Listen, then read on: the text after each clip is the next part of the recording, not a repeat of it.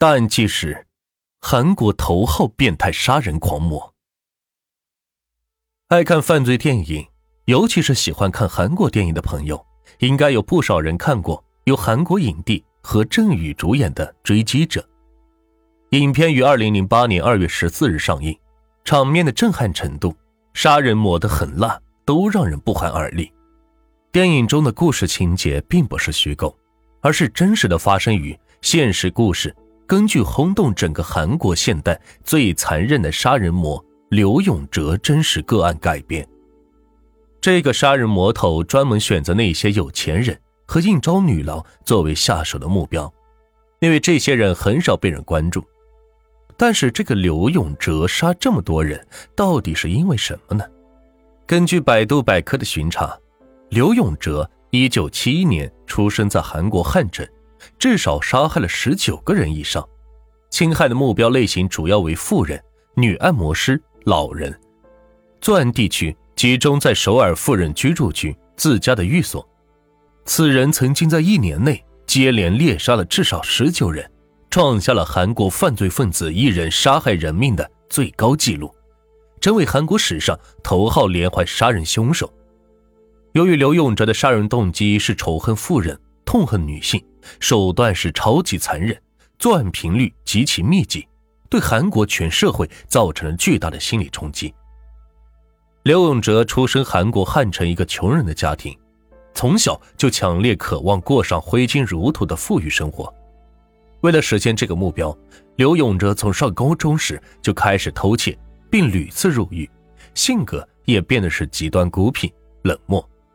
患有癫痫病的刘永哲。曾在九零年代被送到了精神病院接受治疗。一九九一年，他与一个按摩女结婚，并在婚后生下了一子。然而，他依然习惯性的犯罪，因偷窃和打人而多次被捕，妻子也是无法忍受。二零零二年，他第十一次入狱后，刘永哲妻子终于是忍无可忍，提出了离婚。一无所有的刘永哲认为自己所遭遇的不幸。都是有钱人所赐，因此决定要向女人、富人们强烈报复。二零零三年九月十一日，从泉州监狱释放的刘永哲出狱，回到了汉城，目睹附近高档住宅区富人们的美好生活后，变态扭曲的心迅速的迸发出了无尽的仇富情绪。二零零三年九月二十四日，刘永哲出狱后第十三天，他闯入了一栋二层结构的单独住宅。用钝器将书名女子大学教授李某及其夫人李某活活打死。他没有拿走什么值钱的东西，但第一次杀人的快感已让他十分满足。二零零三年十月九日，刘永哲在中路区高某的单独住宅内残忍杀害了高某的母亲江某、夫人李某和儿子一家三口人。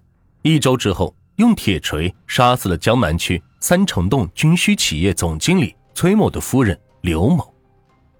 刘永哲在杀人后，并没有拿走太多财物，他的目标只有一个：杀了这些有钱人。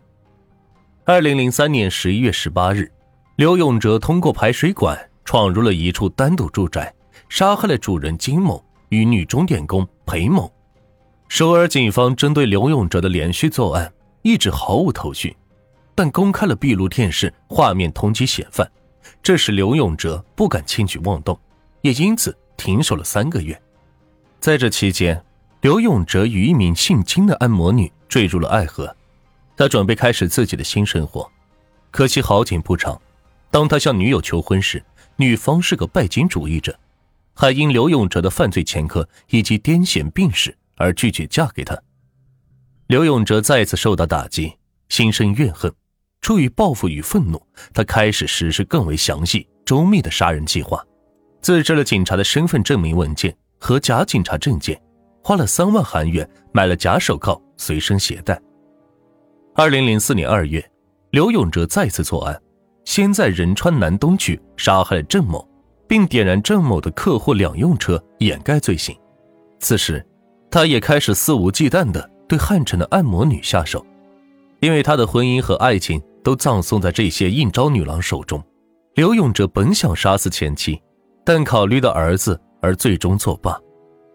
从二零零四年三月起，刘永哲用电话把应招女郎叫到大街上见面，向她出示伪造的工作证和假手铐，说：“我是出来调查堕落女子的，跟我来。”然后他把骗到家中的按摩女郎用钝器杀害，利用水声掩盖自己用榔头敲打被害人的声音，在浴室内把尸体锯成了十八块。刘永哲把切成细件的尸体打包后，通常会乘坐出租车。到凤源寺后山掩埋，更曾将一位应招女郎的头颅藏在鱼缸的景观内。不停的有按摩女郎失踪，但是因为职业的特殊性，很少有人报案。而按摩院的老板也会以为手下的女郎只是被拐卖了。就这样，刘永哲利用这样的方式，在短短三个月之间杀了十一名女性。警方有一次将他列为嫌疑人，逮捕了他，但由于没有实质证据。加之他的档案中的精神病院记录，因此将他放了出去。当刘永哲第三次拨通汉城冠岳区林心洞的一家按摩院的电话时，已经失去了两位按摩女郎的老板已经开始怀疑，在事先安排的见面地点，刘永哲等来的是汉城地方警察厅机动调查组的警员。二零零四年七月十六日上午，刘永哲终于被捕。从二零零三年九月到二零零四年七月之间，刘永哲至少杀害了二十人，多为妇女、老人，而且以按摩女为主。一般的作案手段是把人骗到公寓，再实施分尸。面对审问，毫不掩盖自己的罪行。刘永哲详细讲述自己的作案过程和手段，并且告知首尔警方和采访他的记者，他是如何将那些女性的脏器烤着吃。他自称这样才有复仇的快感。经过将近半年的审判，法院认定，在2003年至2004年不到一年的时间里，刘永哲杀害了二十人。于是，在2004年12月13日，刘永哲被判处死刑。刘永哲事件也引起了各界的广泛关注。其实，连环杀手在其他国家早已存在，各国均存在连环杀手。由于受害人大部分是妓女和流浪者。